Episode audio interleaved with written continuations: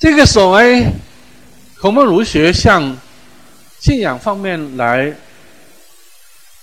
来展开或者来提升，是通过什么途径来进行的呢？是通过把由情感引申出的各种价值信念赋予天天命的意义来实现的。就是说，这个从情感引申出的价值信念是属于主体的、情感的。主体的情感引申出的价值信念有没有客观的依据？那么儒家后来是认为有，那叫天天命的问题。那么这个天天命是什么？这是一个宇宙论的一个建构。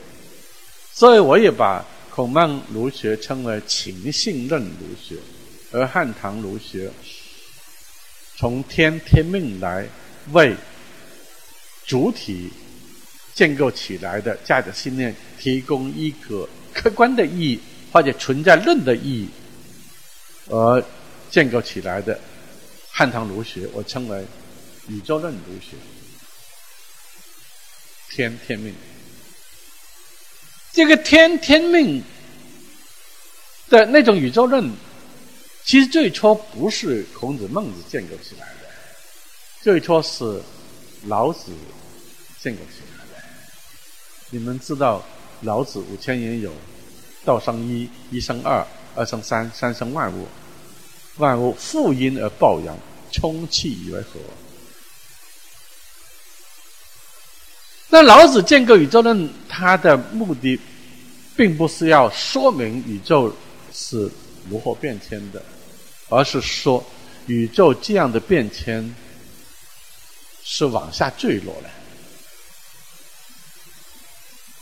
老子和庄子，他是看到现实社会这个那种争夺，他觉得非常厌恶，非常污浊。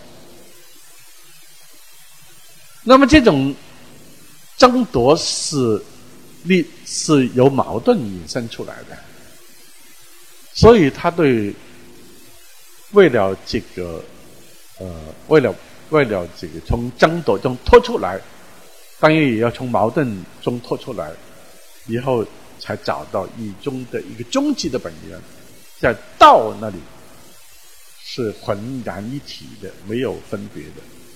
但是到生一，由无到有，以后就进入存在的一个情况了。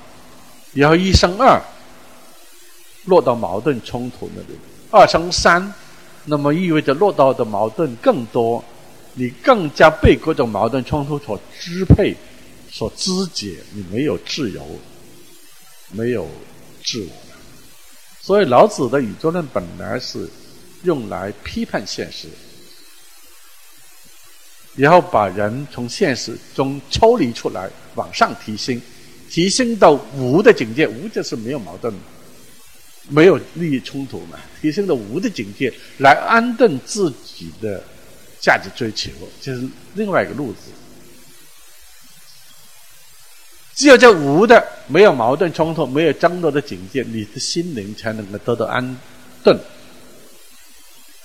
你才不会为世俗的各种东西所缠绕，你获得解脱啊！这是老子的宇宙论。那么后来呢？一些学者们纷纷把老子的这个宇宙论做了展开，叫天地宇宙的变迁做了展开。那么就是天地宇宙其实是由元气，那是。道把老子的道解释成元气，由元气，以后化生为阴阳二气，阴阳二气在这个带出了时间，春天是少阳，夏天是太阳，秋天是少阴，冬天是太阴，带出了四时，而四时的变迁又跟方位。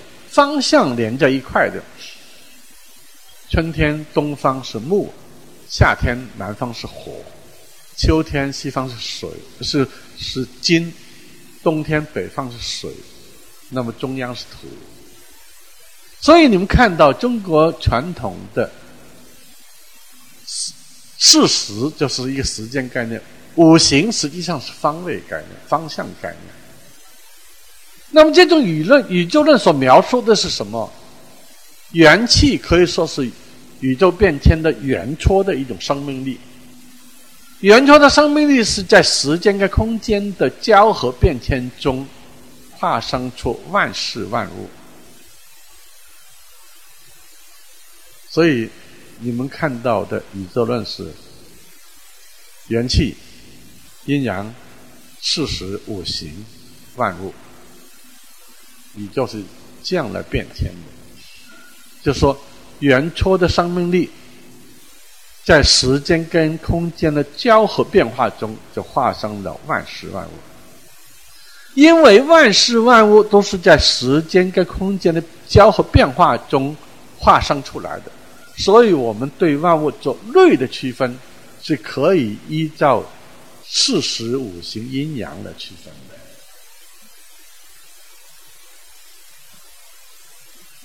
这个木，春天是代表一个东西，火是代表另外一类东西，但一阴阳就是更大的一个类的区分了。中国人的类的区分。不是按照西方近代以来，它是按照形构来区分。那个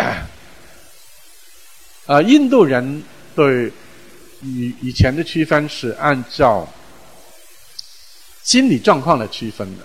所以你们看，如果看这个呃那个唯识唯识学的话，你们可以看到，他对瑞的区分用五味北发来区分，就是心理状况怎么样的。我们可以区分，它这个区分是主要是为了对治我们的心理毛病。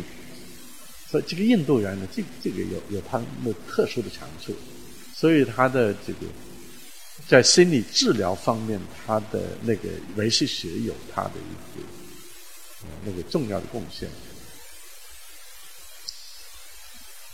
这是中国人的类的区分。我你们我们看到，我们中医就是要按阴阳四时五行来区分，区分类，这是中国人的特色。这个这是这种宇宙论是后来是原来从老子的产生，后来经过呃这个经过这个吕春秋就进一步的发展。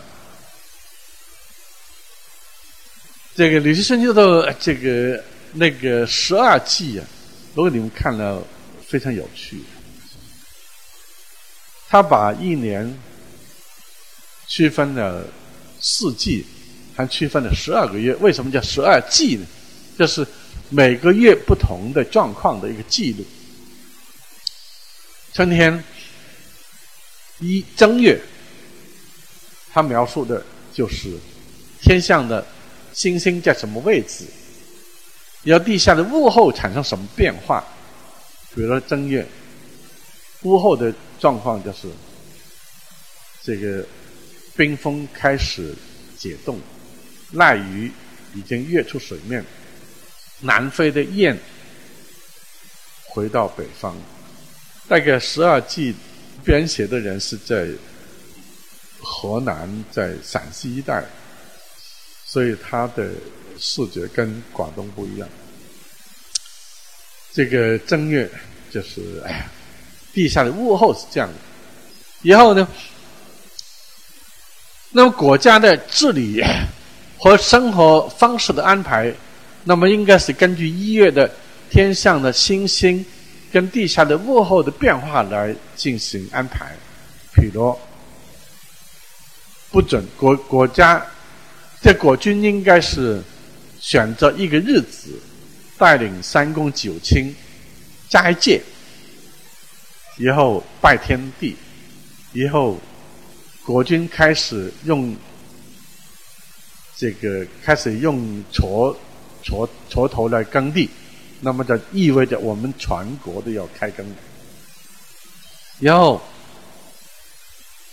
这个要颁布政令，这个政令的包括不准捕捉吃性的动物，不准捕捉弱小的动物，不准取各种蛋类来作为食品。因为春天是万物生的季节，那么这些都是生命，我们要保护它。还有国君还要对老弱病残的人，这个给予各种恩惠，因为春天春荒是最难过的，所以给予赐一些粮食，赐些布白，让他们能够过度过寒春。这整个的措施，然后二月，天上的星星跟地下的问候不一样，然后又颁布一套政令，要怎么适应这个状况。我这个看了这个这个部分，我觉得这个，这个这个中国古人呢，他整个的政治哲学都是立足于生态基础上的，生态政治学，都非常有意思。那当然，这个后来淮南子要进一步发展了，但是这个道家这个系列，它有一个呃弱点，就是说，因为它是在对大自然，我们是要按照四时五行变迁的节律去做事，但这里面我们的价值不放在这里，我们价值追求还是放在。宇宙的终极的本源，那个无的层面上，来安顿我们自己，把价值放在无的、放在终极层面上来这个进行安顿，那以后我们对现实的世界是可以平等的看待的。所以，中国古代的平等观，我们刚才说过，儒家会讲爱有差等，道家是讲。这个，这个是儒家，我我们只能简单的说了。以后呢，这个是道家。以后来，这个因为道家是依照大自然变迁的节律来讲这个，呃，天地宇宙的变迁规律。那么儒家觉得这个也是可以引进来的，因为儒家讲我们的情感。我们的关系自然本然的，那不也就是我们我们按照大自然变成绝对去做事，不就也就也就行了吗？所以儒家也把宇宙论引进来，建构起呃用宇宙论来支撑呃自己的价值信念。如何支撑呢？春天万物生长，那表示天地的仁恩。对人类是有恩典的，所以我们人也应该以人作为我们的道德信念。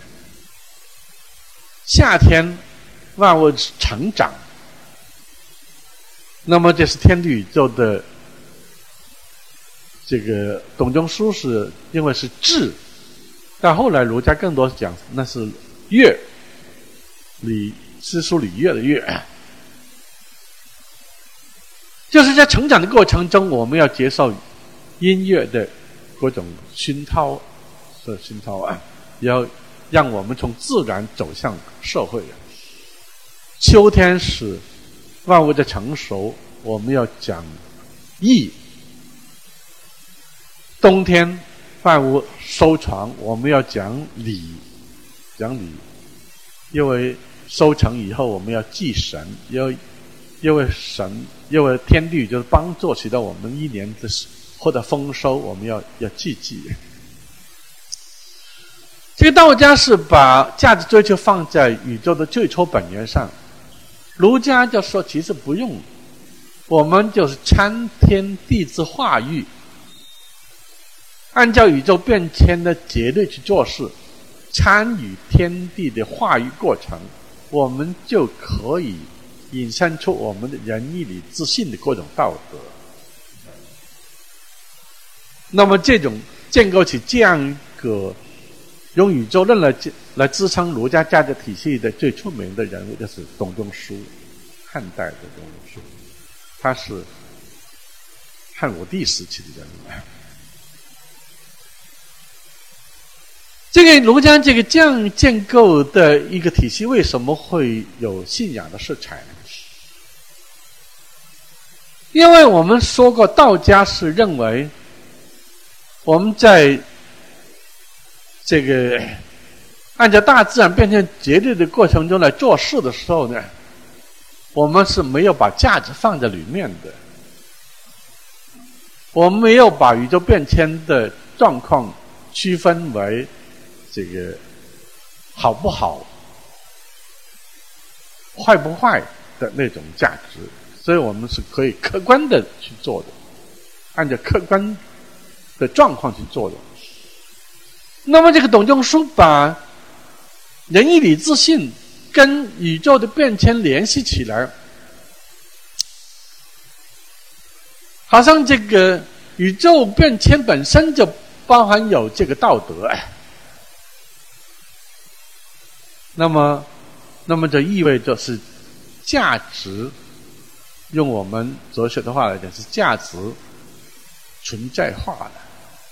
价值本来是人认取的，但是你把它挂到天地就变成了来，好像天地宇宙也有仁义礼智，那么这个存在世界也被价值化了，因为存在世界都有目的。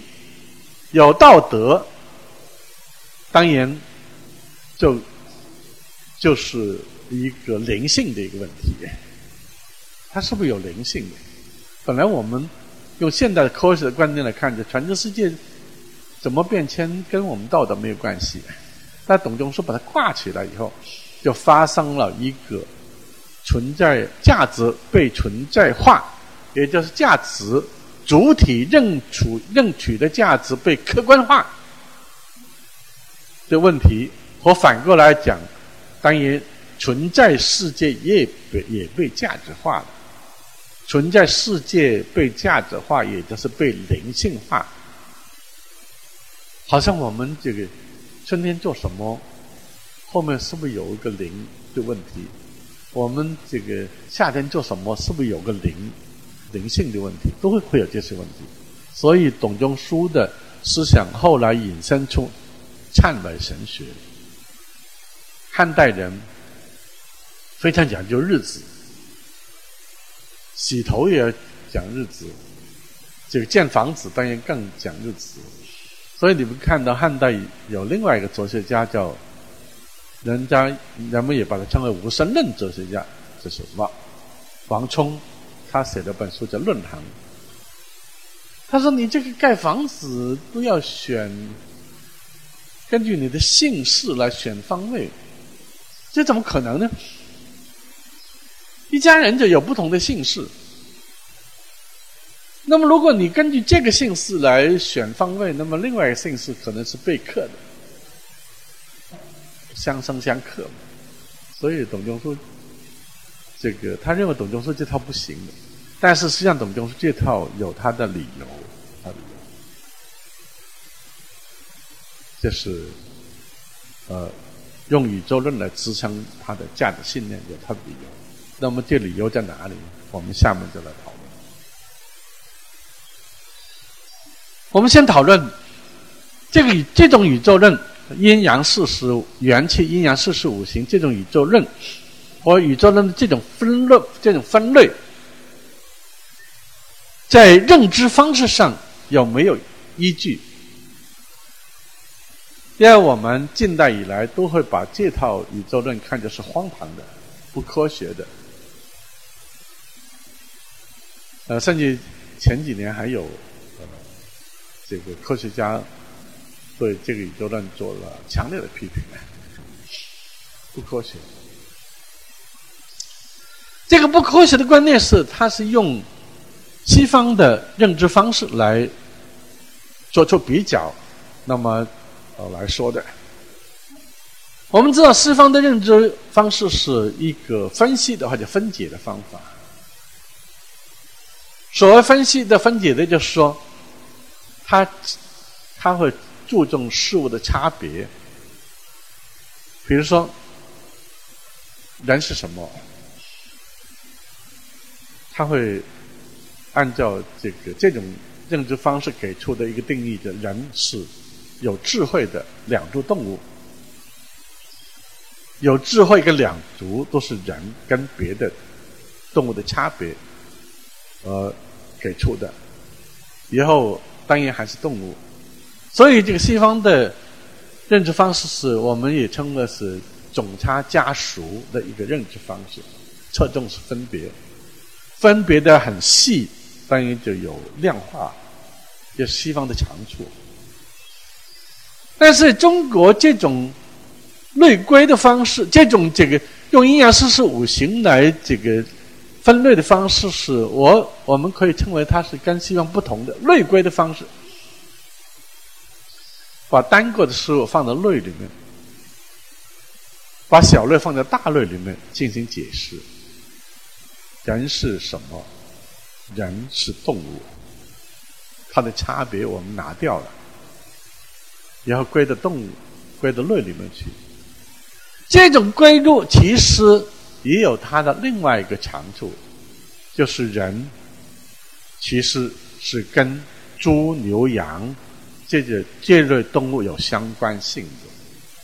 我们其实也可以从相关性来认识人是什么，而不是从差别性来认识人是什么。其实两种认知方式是互补的。最关最关键的是。你怎么看对？我们说过，中国人的阴阳四时五行分类，实际上它是按照大自然的变迁节律的分类的。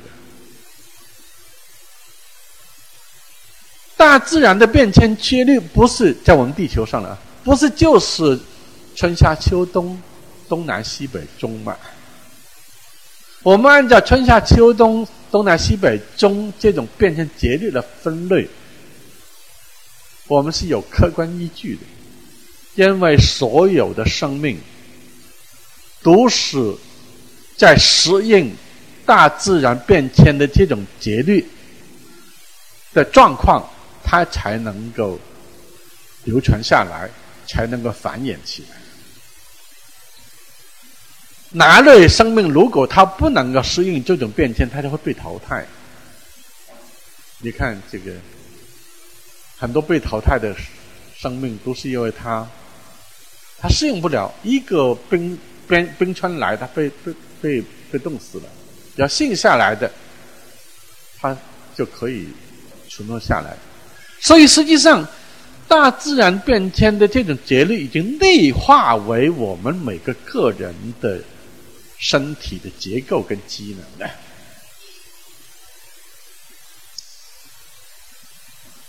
这个 中医就是根据这点，所以我好几次做去中医呃省中医院来讲讲课的时候，我说你们其实你们当然你们做的技术非常好，但是你们应该有一个观念就是。实际上，我们中医所捕捉的就是大自然变迁节律对生理、病理、药理跟治理的一个影响。从这个角度来考量我们中医它的这个意义。有一年我在香港给跟这个呃开一个中国医学、中国文化的研讨会。教会上一个做西医的一个呃中文大学的一个一个教授，他在台上发言就说：“中医不科学，一同一种病，一百个中医生开出的一百个药方都不一样，这怎么是科学呢？”后来我就说：“其实你要考虑一个问题，你认为同一种病，中医可能不会这样看。”中医会把病区分为男女老少的差别，东西南北的不同，还有春夏秋冬的差异。它是根据男女老少、春夏秋冬这个东南西北的不同来用药的，所以它可能有不同。当然有有有容易，那是另外一个问题。就是中医追求的就是。生生命变迁的节律。所以，不同的节律，我们要用不同的药。所以，我觉得中医有它的这个它的分类是有有有科学依据的。有一年，这个另外一年，就是我在北京跟呃参加一个科学家跟这个人文学者的一个对话。这个上海的一个科学家。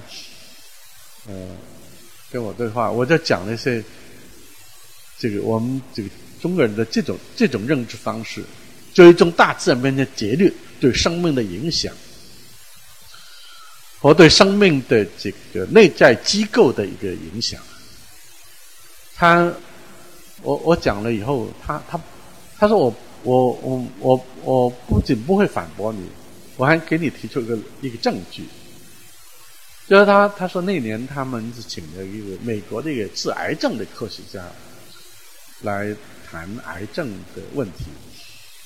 这个科学家说：“哎呀，癌症不是个什么病。”他说：“你想啊，我们人类现在这个结构是旧石器时代形成的，是从树上下来捡捡果子吃，然后用木棍去。”去谋生，我们讲那个时候，我们这个结构那个时候形成下来，没有多大变化。但是我们面对的外界自然界，已经跟那个时代完全不同了。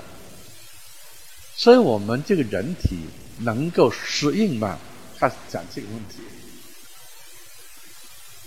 我们改变自然界太大。其实我们利用自然界的能力越强，其实自然界对我们的报复的这个凶狠也越厉害。实际上就是这个问题。所以，这个我们这追踪大自然变成节律来去考虑问题，这其实有有有未来意义，有未来意义。所以我们。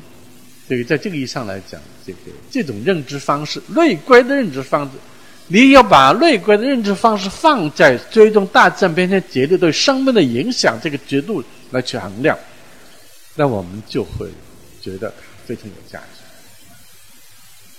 这是我们从这个角度来对宇宙论肯定，这是儒家跟道家共同的一个观念。其次就是从政治哲学，我们刚才。的角度来衡量，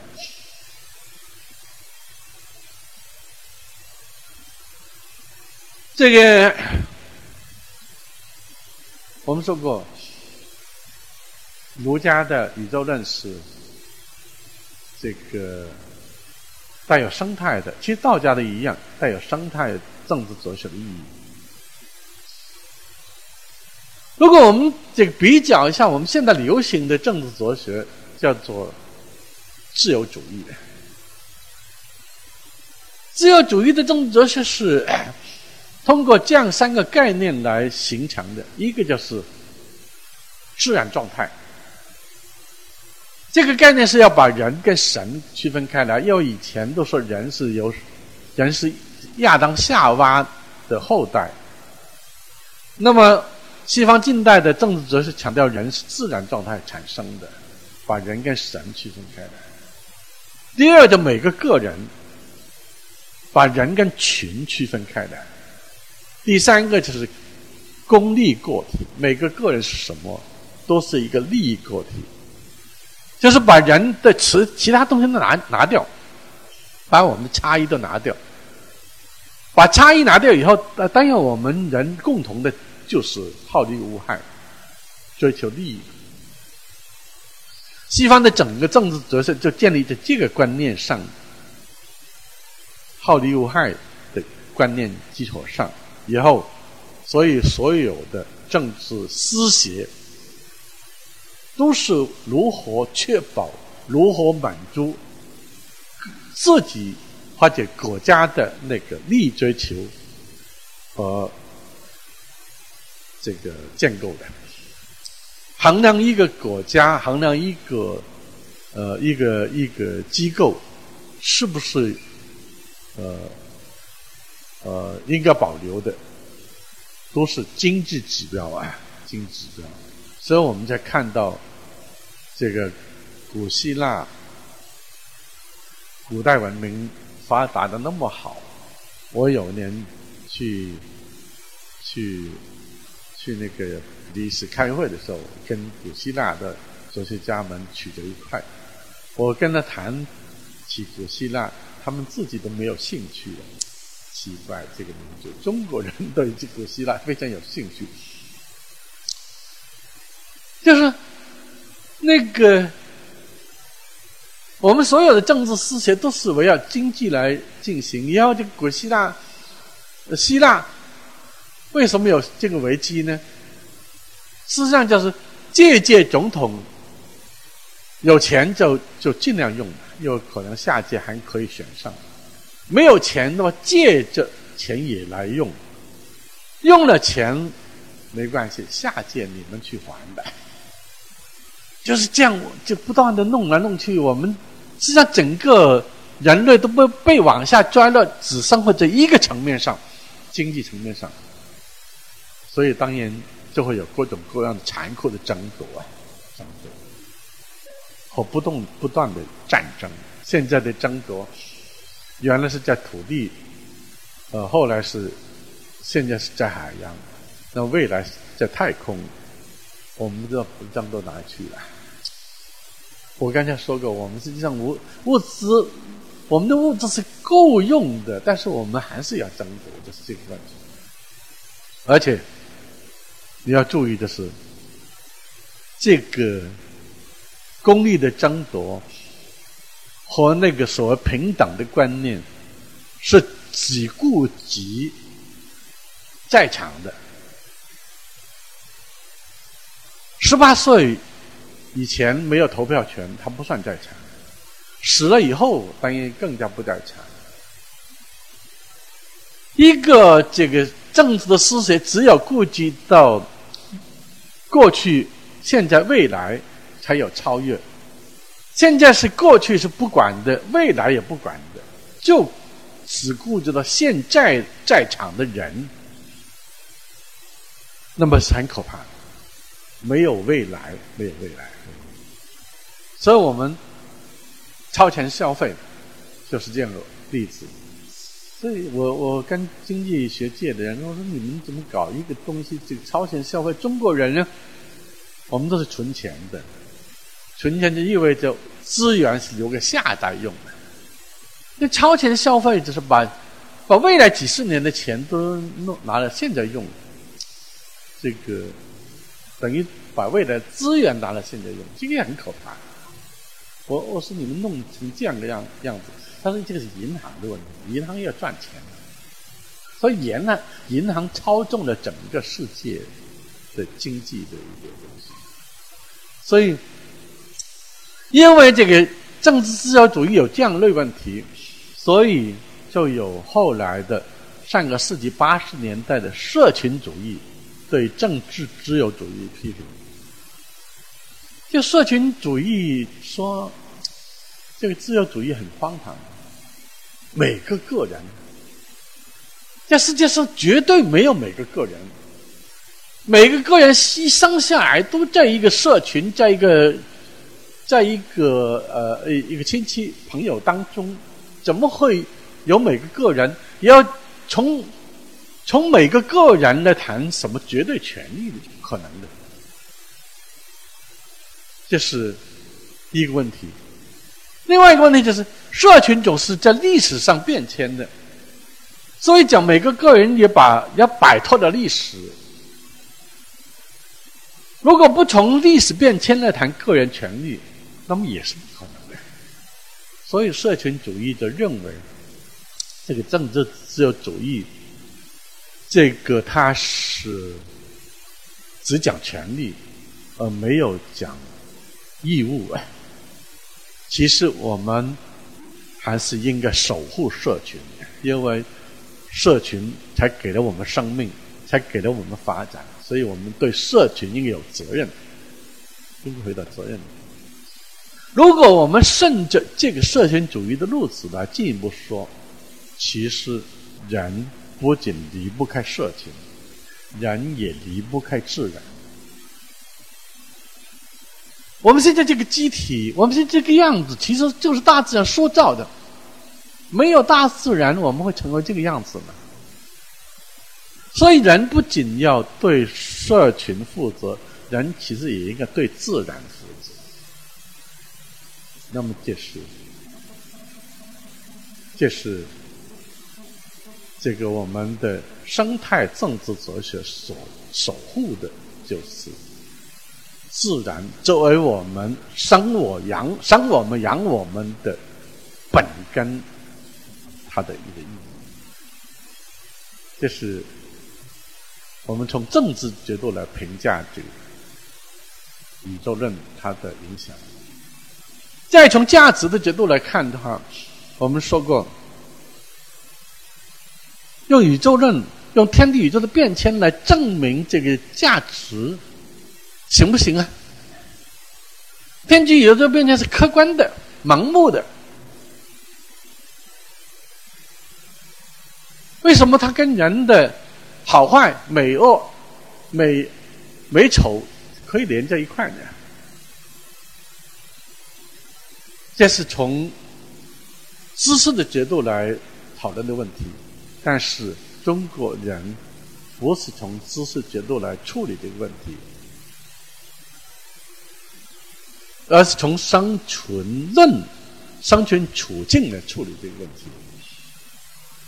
按董仲舒的观点，我们人所以成了天地宇宙中最聪明、最能干的一个族，那就是天地宇宙对我们人的恩典。我们难道不应该敬畏跟感恩吗？天地宇宙不仅把我们人。弄成一个最聪明、最能干的一族，而且每年年复一年的生产各种东、产出各种东西来供养我们，让我们自己每年都可以得生活得到保证，而且每一代人都可以得到繁衍。难道不应该敬畏跟感恩吗？这敬畏感恩生养。我们的天地宇宙，那么这是我们人类应有的情感。从这个情感，我们应该就引申出我们的道德。春天，万物生长，天地宇宙对我们仁恩呢，所以我们人也应该以人作为道德。这个。这个春夏秋冬的变迁是阴阳带出的，一阴一阳之为道。易传那句话：一阴一阳之为道，济之者善也，成之者信也。天地宇宙变迁是由阴阳带带出来的，有规则的。我们按照阴阴阳给出的规则来，济之者善，就继续付出我们的努力，那么就是善。成之者信也。我们的努力的积累，就成为我们的本性，性善任。原来孟子那是从情感建构起来，宇宙论就更加把它跟天地宇宙挂搭起来，来给予说明。我们这一代，所以有这样的生活，是天地宇宙，包括我们的。前辈给我们创造的，所以我们对天地宇宙、对前辈，我们要讲孝。